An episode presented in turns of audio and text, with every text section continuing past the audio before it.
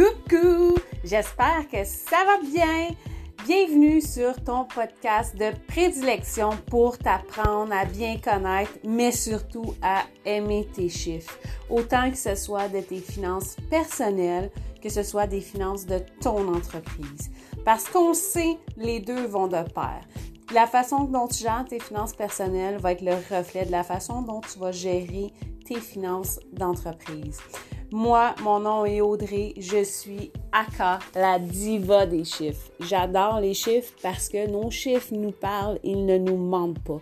Nos chiffres, peu importe la question qu'on va leur demander, ils vont toujours nous donner la vérité euh, tout cru, sans gants, euh, et c'est ce que j'adore.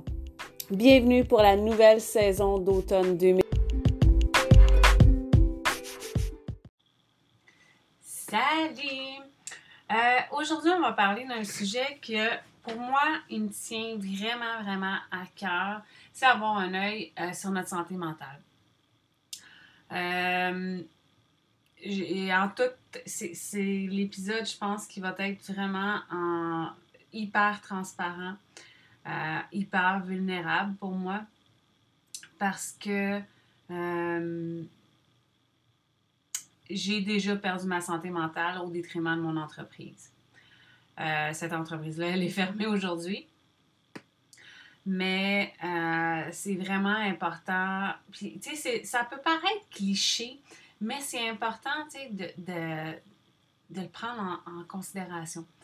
Euh, moi, je suis une personne, on n'a pas tous le même vécu, on n'a pas tous le même bagage, on n'a pas tous marché dans les mêmes souliers, puis c'est bien correct. Puis c'est ça qui fait que le monde est si beau, c'est qu'on est tous uniques.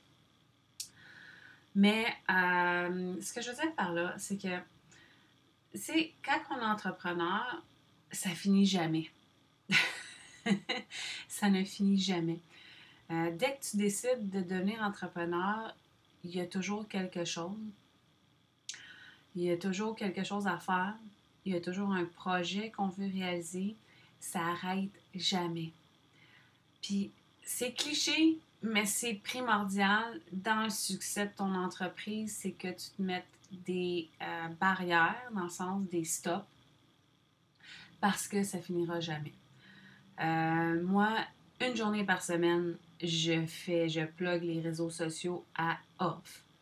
Euh, même si on m'appelle ou on, je vais mettre mon téléphone complètement sur mute. Euh, parce que même si c'est juste des amis qui vont écrire des choses comme ça, j'ai besoin pour moi, pour ma santé mentale, de prendre un 24 heures sans réseaux sociaux, sans téléphone, sans rien. Euh,